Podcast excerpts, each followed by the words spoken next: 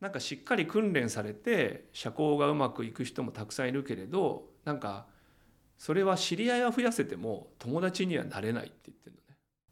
そうそうそうそう。なんかペンギンがこうだとかさ。そう。だからこもうここに行ったらこれ見なきゃいけないみたいなやつとかって多分。あれが面白いに違いないみたいな。そうそうそうそう。それってこのね面白がる力のものと多分対極にあるっていうか。疲れ疲れたまま来て 今日何話すとか眉毛を描かないとかそういうのは書いてないんだけどな。あ魅力的であるか。魅力的ですかこれ。あの素直にこのまま来ましたけど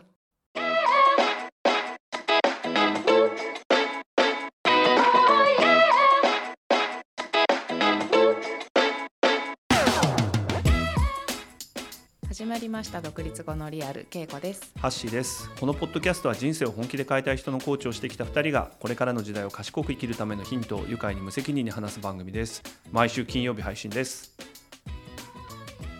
てかあなたすごい疲れてるでしょ。うんもう今日は省エネモードで行かせていただきたいなと。もうなんか僕がこの話今さ長いところ読んでさこの後に出てこないってすごいよねもう職務放棄だよねこれね。ほとんどね。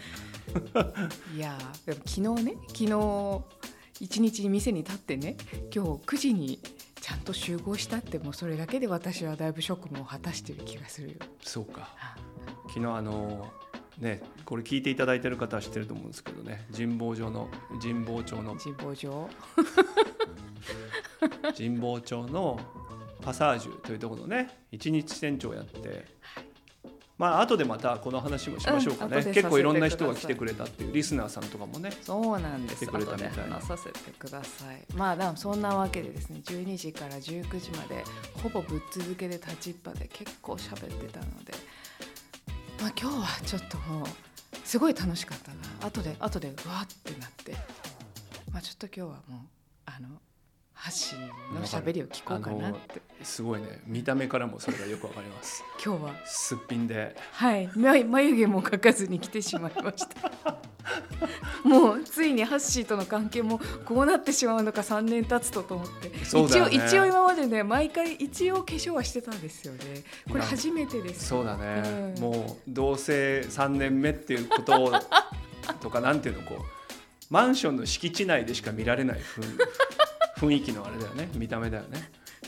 すいません。いいえ、はい。はい。い、いえ。まあそんなところも踏まえながら、はい、お願いします。ああとあの最後にですね、えー、と4月27日来週に、えー迫りました雑談でのですね3周年イベントについての情報も最後にあのお伝えしたいと思いますのでぜひそこまで聞いていただければと思います。はい、じゃあ今日は何を聞かせていただけるんでしょうか？いやそういう回じゃないだろう。いやあのここのとこねあの結構いろんな人がこう聞いてくれて、うん。でちょっと前にねあの淀瀬さんねサニーサイドアップグループの淀瀬さんに出てもらって、あの彼からあのこれからの時代を賢く生きるためのヒントを愉快に無責任にっていうふうにこう言って独立後のリアルっていうことについて言ってるけどあんまりそれが喋られてないですよねって話があったんで。若干のクレームみたいな感じで言われたもんね。だね。今日はちゃんとこのことについて話してみようかと思って。これからの時代を賢く生きるためのヒントって具体的に何かなというのをねいいね。少し話してみようかと思ってですね。いいですね。いいでしょ？いいよ。今日は私もリスナー目線で一緒に勉強させていただきます。いやいや入ってこいよ。マジで、はい、はい、あ怒られるから頑張ります。ここから。はい。入ります。入り口になるさあの面白い記事があってあの僕為末大さんっていうねハードルの、うんうん。ね、銅メダリストの、えーまあ、彼って結構こうちょっとこうキャラが立ってて。発信も結構してるよね。ね、あの結構こう自分で考えてコーチもつけないでそれでトレーニングして、えーそういう世界で初のこうハードルのメダリストになったっていうさ日本人。まあそういうちょっとさある種まあまあ変わ変わってるっていうかさ、うん違うやり方を試す人。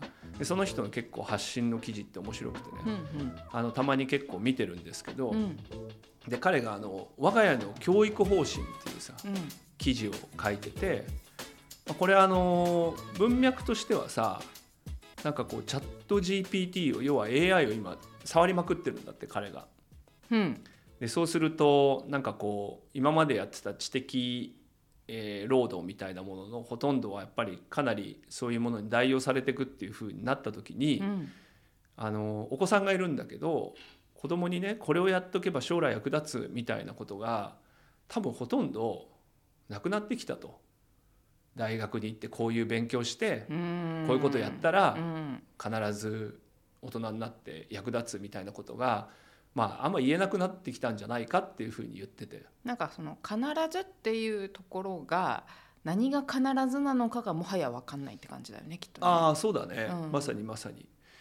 でまあ同時にねあの父親なのであのなんかまあお子さんにでもこういう方向は大事なんじゃないかなっていうなんか普遍的なことも言っとけるといいんじゃないかなと思って、うんうん。でなんか彼は理系のセンスがあんまりないっていうんでなんかそういうもうちょっとこうなんていうのソフトスキル的なこととかさ、うんうん。そういうことであの3つこうなんかこれから大事じゃないかっていうことについてこう書いてくれてるわけ。ほでその3つっていうのが、えー、と1つがね面白がる力。うほう。でもう1つが魅力的であると。ほあともう1つ仲良くなれる。なんかこの3つが結構大事だっていう話があって。でこれがねなんかこれだけ聞くとさまあそうだなと思うんだけどうさ、うん。彼なりの考察があってうん。それがちょっと面白いんだよね。うんで、うん。ちょっとそれをもとに話してみたいんだけどさ、ほうほう。なんか面白がる力っていうのは結構陸上の選手やっててさこう走ってて何が面白いのとかって言われるんだって。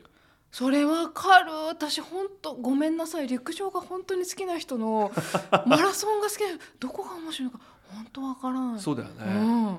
で、まあ、より速くなる方法をまあ考えてだからはあ彼コーチつけるのとかもさ、うん。意味が分かんないみたいに言ってるわけそそそこを自分でうん。考えないとうん。面白くないって彼が。それさっきから思ってんだけどさこのコーチをなりわいとしてる私たちがそこを引用しちゃって大丈夫なの？全然いいんじゃない？あそっかそっか。全然いいんじゃない？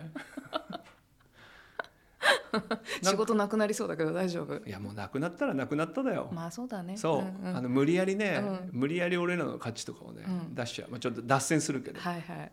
でなんかそういう経験からねなんか彼面白さにはその対象の面白さやること自体がなんか興味深いとかってこともあるし、うんうんあと面白がる力っていうのがの掛け算だって言っててさ、うんうん。面白がるその力っていうのは、うん。それ自体が面白そうなのか、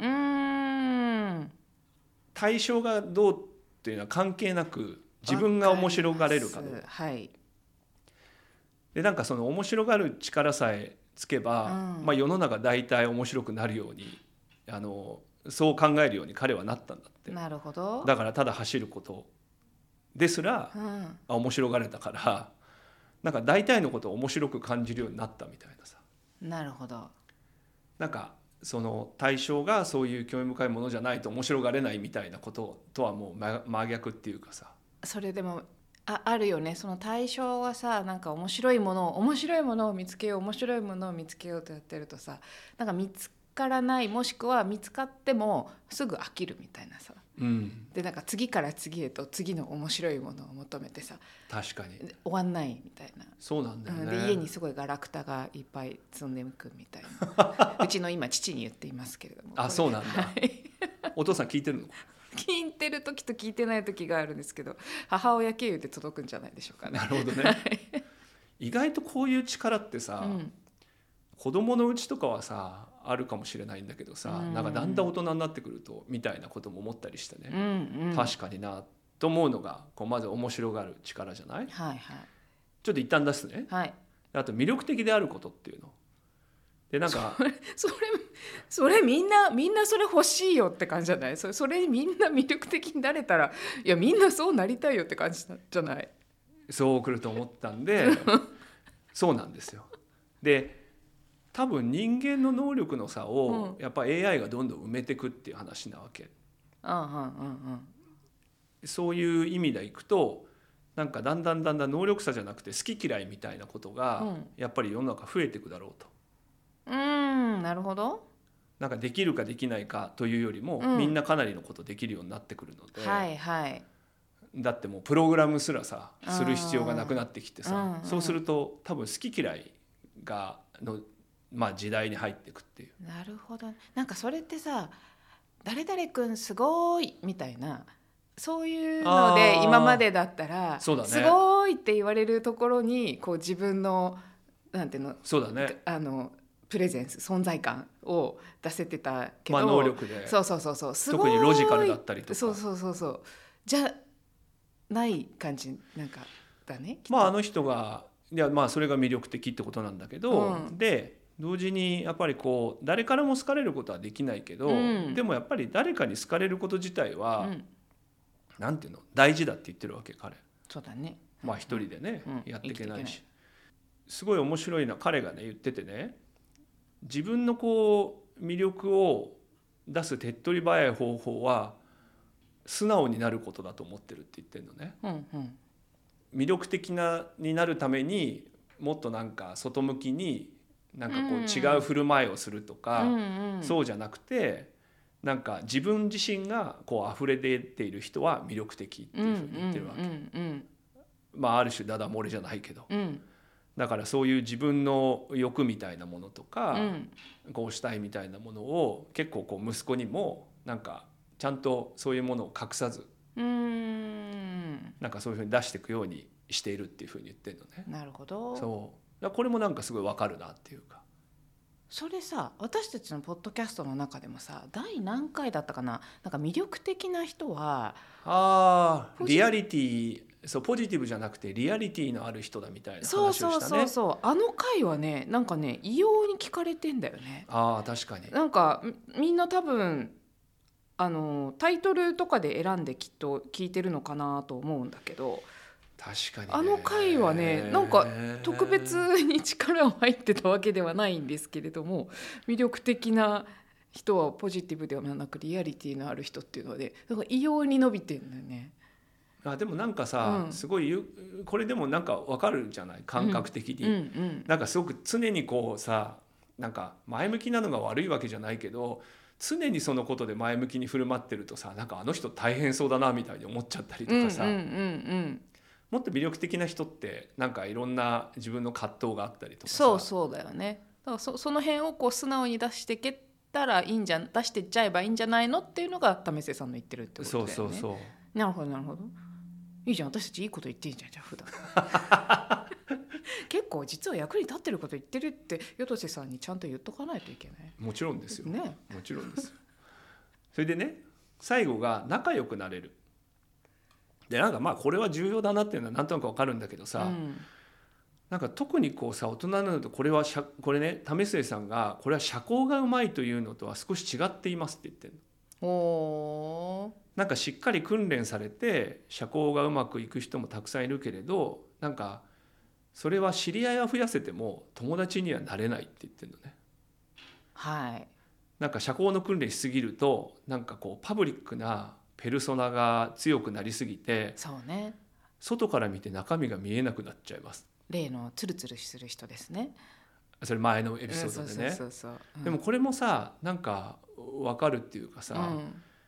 なんていうの？仲良くなるっていうとさすごくこうなんか社社交的に行こうみたいなさはい感じになってしまうと思うんだけえじゃあどどうやったら友達になれるの？それはね仲良くなる上で喧嘩やトラブルはを避けられません。あー。喧嘩しましょうと。まあそこまで言ってないかもしれないけど。なまあこれは息子さんにどう見せてるかってことなので、うん。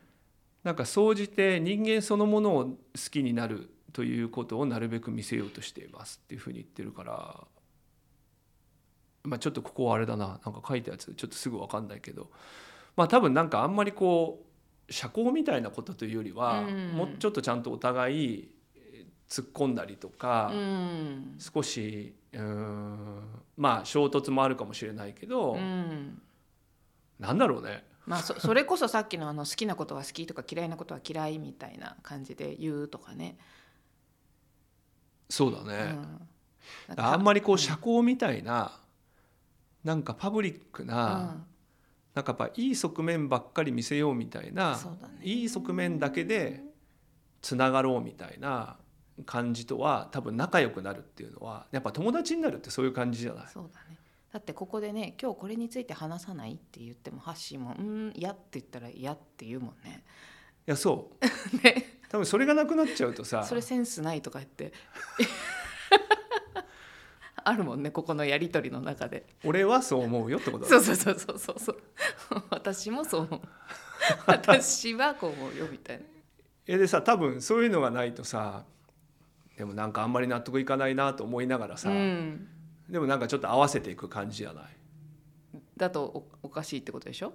なんかそれって仲良くなるって感じとさちょっと違うよね。違うじゃん。違うよね。うんうん。わかる。なんかこう衝突は起きないようにしてるっていうだけでさ、はいはい。あんま仲いいっていうのと違うじゃない、ね。うん。うん。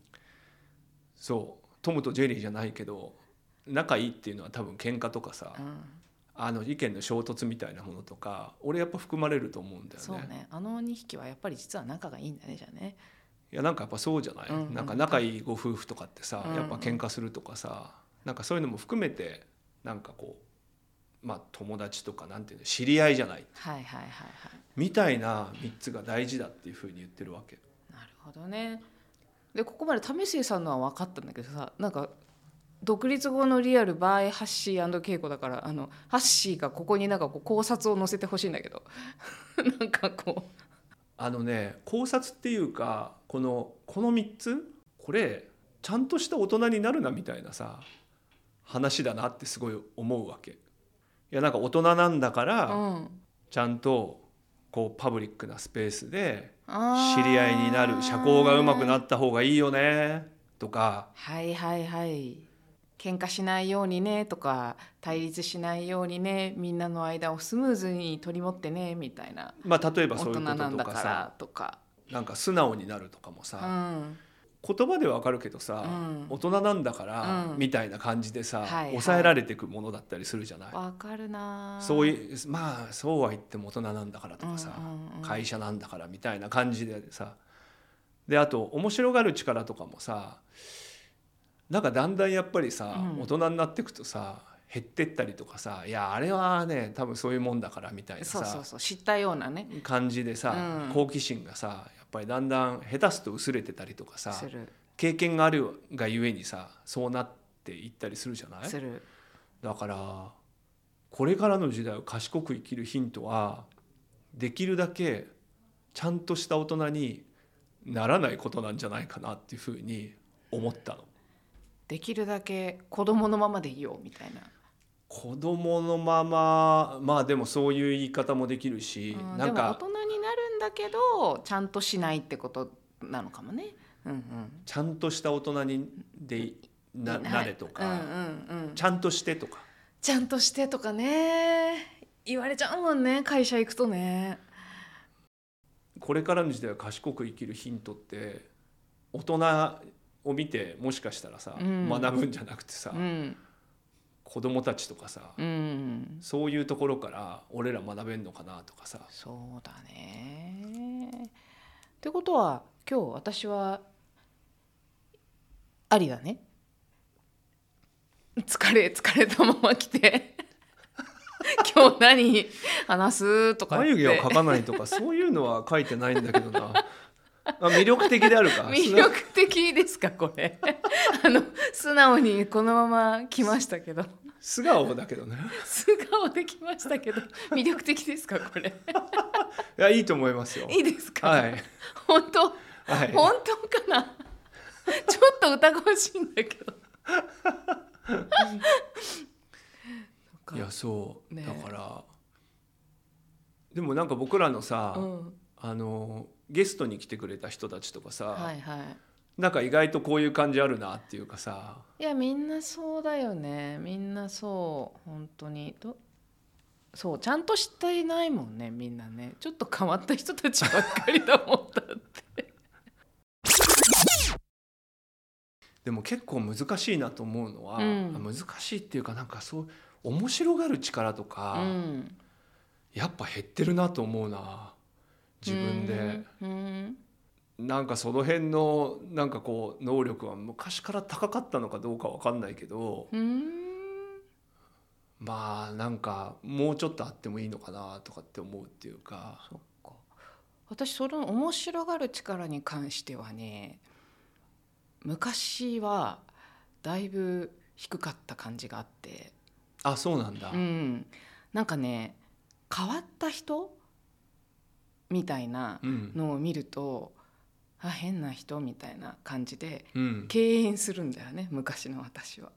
うあん、あんま近寄らない方がいいなとかあんま好きじゃ好きじゃないなと思う人とかは、うんうん。もうとことん距離を取るみたいな、ああそうなんだ、へうん、昔ね。え、でさ最近も別に得意じゃない人はいるんだけど昔だったらなんかもうそこでこうピーってこうバリア張る感じで寄ってくるなよみたいな感じだったと思うんだけど、うん最近はなんか随分自分と違うタイプの人とかあこれ明らかに私苦手なタイプだなって思う人に出会った時になんか面白い人だなっていうふうに見るようになったの。ああなるほどね、うん、でそうするとなんかな何がこんなに面白いのかなみたいな感じにちょっとこう好奇心が出てくるっていうか。でそうするとなんかそれまでは本当だから私も結構ね昔の私はあこの人たち変な人っていうのが結構いろんな方面にいた感じがあってだ芸人さんとかもだからそこまで面白いと昔多分思ってなかったと思うんだよね。でも今の方がだいぶちょっと変わってる。私と感性は相当違う、うん、けどちょっとちょっとな何がこんなにこの人をそうさせてんのかなとか。なるほどね。なんかそういう若干そうそういう興味が湧いてくるっていうか。そしたらなんかはこういう関係が増えるとかなんか自分の世界がちょっと広がる感じはあるんだよね。ああ、うん。それは面白がる力な感じなんだ。そうそうそうそう。そうだから昔の自分であったらきっと会話しなかったであろううん。人たちとも今は会話できるようになってる。なるほどね、うん。ああそういうのはあるのかもしれないね。相手がどうっていうよりもね。自分がそれにちょっとこう何なんだろうなみたいそう。とかだから水族館とか行ってもさ気持ち悪い魚とかは気持ち悪いからあんま見たくないみたいなあるじゃん。海の生物とかもさでもなんかそれもちょっとこれなんでこんなになってんのかなみたいな風にさ 見るとさなんかここ見たくないわっていうところもさあんまり興味ないわっていう水槽もさなんかちょっと興味が出るかもしれないじゃん。例えば。ダメですかこの比喩。今日あんまりちょっとダメですか、ね、全体的に。いやあのーそうね。あんまりいい比喩じゃないと思うけどなんか水族館でみんなすごいアトラクティブなとこだからね。ああそうか。えでもなんかさスルーしちゃうとことかない？あそういうことね、うん。あの中でね。あそうそうそうそう。なんかみみんななんか動かない。そうみんなジンベエザメとかさみんななんとなんかめ、あのーめ目玉のとこに行くじゃん。でもカニカニとかが全然動かないでいるというあのちっちゃい水槽とかね。あ分かる分かそういうところをついスルーしちゃうじゃんか。でもよくよく止まってみてごらんなさいよと。なんでこんなハシビロコウとかさなんでこんな止まってんのかなみたいな。るでも子供とかってさ、うん。なんかそういうのあるじゃん。ある。そこ何が面白いのみたいのにさずっと食いついてさいやなんかほら水族館のさメインはまさになんかジンベエザメとかエイとかあれだろっていうのにさ、うん。なんかすげえちっちゃい水槽のさなんか全然動かないやつだけをさずーっと食い入るように見てるとかさなんかあの感じとかはさ感じあると思うよね。きっと。うん。なんかそういう時ってあんまりさなんかそう多分なんかバイアスがあるんだよねきっとね。なんとなくこうここのメインはさ、うん。なんかジンベエザメがこういてとかさそうそうそうそう。なんかペンギンがこうだとかさ。そう。だからこもうここに行ったらこれ見なきゃいけないみたいなやつとかって多分。あれが面白いに違いないみたいな。そうそうそうそう。それってこのね面白がる力のものと多分対極にあるっていうか。なるほど、うん。じゃあ水族館に行って なんか動かない もういいですよこのあのいまいちなたにし私もいまいちと私もいまいちと思ってる日よりも乗っかり続けなくていいいい比喩になったんだよ今。今俺もそこに関心を向けたわけだ。ああ素晴らしいね面白がってくれたわけ。そうそうそうあいいじゃんこれ。やでもさそうそういうことかもね、うんまさに。そうそうそう。なんかこういうものがうん面白いっていうふうに、うん。なんか俺らなんか経験がさうん。出てくれば出てくるほどさ、うん。なんかバイアスがあってさ、うん。あんなもん何が面白いのみたいにうん。言われるのもうん。怖いのかもしれないよね。あそうそうそう。そんなの何が好きなのっていうのはそう。あの好きなものを言うっていうのは結構勇気いることなんだよね。ああじゃあ面白がる力はなんかそういうことも、うん、まあそれ今の魅力的であるにもつながるかもね。素直で。ああそうねそうね。そうね。なんか自分の思ったまま言うってことでしょ？だから今の水族館ので言えば もういいって。なんかペンギンとか一切見ないでいい私はこのタラバガニの水槽で全然動かないの見てるのが好きなんですっていうふうに言うタラバっていうの。はガニって水族館にいんのかなまあいいや。動かない何かね。あでもそういうことかもね。そういうこととか。あとだから面白がる力は結構鍵だなって思っててさその為末さんのとかもななんていうのななんかあのなんかじ自分自身を面白がるのもすごい結構大事な感じがあってさ加納京子さんとかはさ趣味自分なんだよね。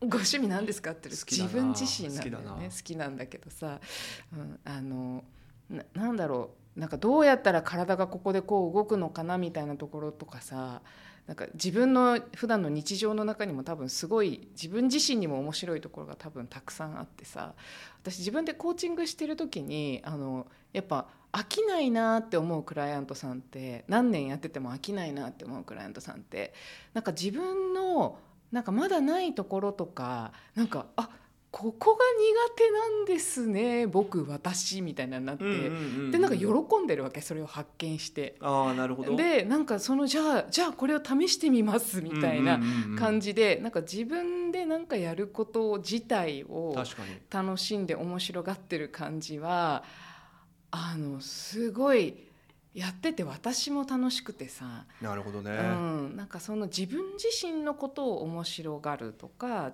なんかそこそこもすごい鍵な気がするわ。確かにな。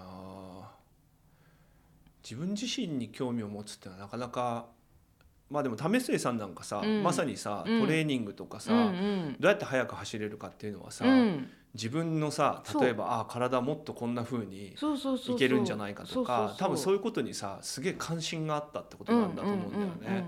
そこをなんか任せちゃうのが全然自分としては面白くないって言っててうん。自分でいろいろメニュー考えたりとかさうんうんしてた人なんだというふうに思うわけ。そうだよね。だから別になんかそこの助言をもらわないんだけど自分で多分自分なりにいろんな人に聞いたり文献当たったりとか多分そういうじそういう研究はしてるんだろうね。まあそれは結構大事なんじゃない、うん。まあそういうのがあった上でさ、うん。なんか外からの助言があるのとさ、うん。なんか単純になんかそういう人もいるじゃない？なんか俺はすごいハウハウ言う人って言うんだけどさ。面白い。ちょっと。そういう人。もう何聞いてもどうやったらうまくできますか？どうやったら速く走れますかみたいな。それもらうわ。もらうわ。ハウハウハウハウハウ言うハウハウ言ってますね。なんか言ってるなみたいな、まあ、気持ちはわかるんだけどね。それすっごいそれもらう。うん。なんかそういうのじゃなく、うん。一旦なんかさじ自分でさあこの辺がこうなのかなとかさ、うんうんうん。自分の起きてることにさ、うん。なんか気づくとかさ、はいはい。あ足が全然上がってないのかなとか、うんうんうん。そういうの大事だなと思う。そうだね。いやだからちょっと真面目な話になっちゃうけどさ自分の中に全部あるからさなんか自分を探求していくことは結局神羅万象を探求していくことになるわけですよ。なんか真面目な話になったね。っ ちょっと切っていいですここ。て言われると切りたくなくなるんだけ でも本当そうだと思うわけ。うん、なんか、うん、自分を探求していくことと外は結局つながっているしでも外を見てると自分の内側が見えてくることもあるしこのバランスがね面白いじゃないですか。うん、うん。確かに。このさ記事に対してさ、うん。元そのマイクロソフトのさ、うん。日本のトップだった成毛さんがさ、為水さんのにもう100%同意だと、うんうん。この面白がる力うん。魅力的であること、仲良くなれるってすごい大事だって。うん。でも彼はあれ？これらは中高年男性が苦手にしていることなのではあるまいか。仕事に真面目になりすぎて好奇心を失う、うん。集団に馴染むために個性を殺して魅力を失う。確かに。批判的に周りを見ているため誰とも仲良くなれない。確かにやっぱりこれからは女性と若者の世界だなとつくづく思うと。なるほど。辛辣。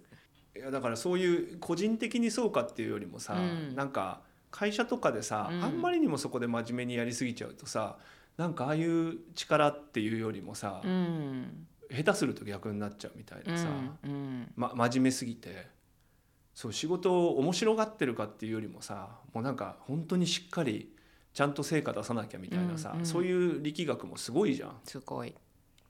まあ大事なんだけどね。でもなんかこあれ面白いよね。本当になんか集団の中に行くと組織の中に入るとそうなっちゃうからなんか組織ってなんか本当面白いね。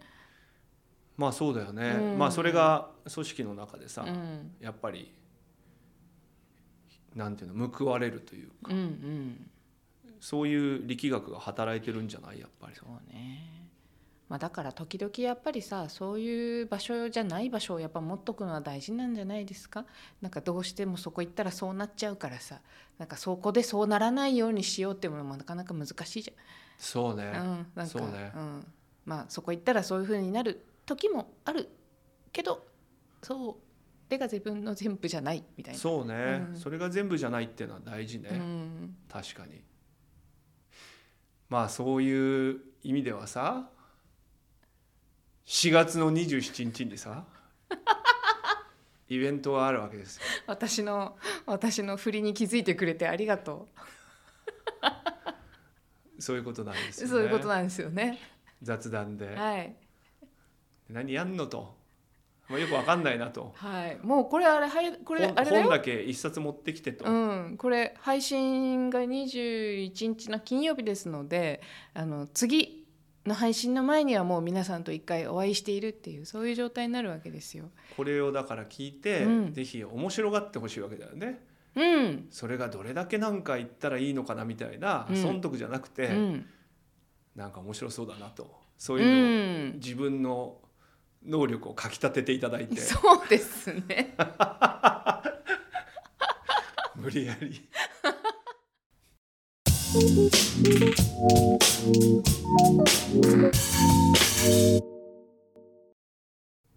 えーここからはイベントについてね来週になりましたんで、えーちょっとしっかりとね、えーちょっとご案内しておきたいと思ってるんですが7月27日木曜日の僕らは18時半ぐらいからはね行ってますがあの、まあ、19時から21時ぐらいを一つコアタイムに、えーイベントをね3周年独立後のリアル配信3周年のイベントをやりたいというふうに思っています。はい、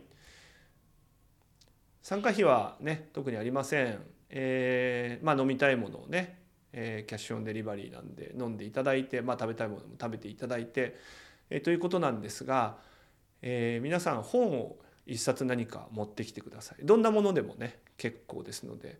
まあでもなんかその本を通じてお互いねちょっとこうまあ知り合えたらいいなぐらいな感じですし。でその本は、えー誰かが持って帰ることにきっとなるんじゃないかと思いますので何かしらの本をねちょっと一冊雑誌とかでもいいですしあのビジネス書でも絵本でも小説でも何でもいいんではい、何か皆さんの手元にあるもので手放してもいいものをねはいお願いします。はい、この辺ちょっと何言ってんのっていう方はあの一つ前の回も少し聞いていただくとあのなんでこんな企画なのかというところもちょっと分かっていただけるかと思います。はいあと皆さんあのちょっと私たちの方でもざっくり人数を把握したいなと思っているので、えー概要欄に書いてある Google のフォームからですねあのお名前をあの書いていただいて来れるよというのをお知らせください。えー、とできましたら、えー、と4月の23日日曜日までにはですね入力してもらえるとありがたいなと思います。まあ、その後もあの、まあ、書き忘れちゃったという方もあの全然あとその日より後に聞いた方でですね行きたいなと思った方はあのその後に書いていただいても大丈夫なのであの、まあ、一つの目安として23日というふうにしてもらえればと思います。あとですねあの21時までを一応コアタイムとしますけれどもお店は23時までやってます。なので私たちも多分その後残って飲みますしなんか前回はねあの終電を逃すぐらいまで飲んでましたけれども。なのであの21時までには間に合わないんだけどやっぱり顔出したいなと思ってくださる方はですね是非21時過ぎてからもお越しいただいたら嬉しいです。はい。ということでこう終わっていきたいと思うんですが。でも稽古あれじゃないの？4月15日にね一日店長やったことの感想も。あそう。あのねお礼を言いたくて。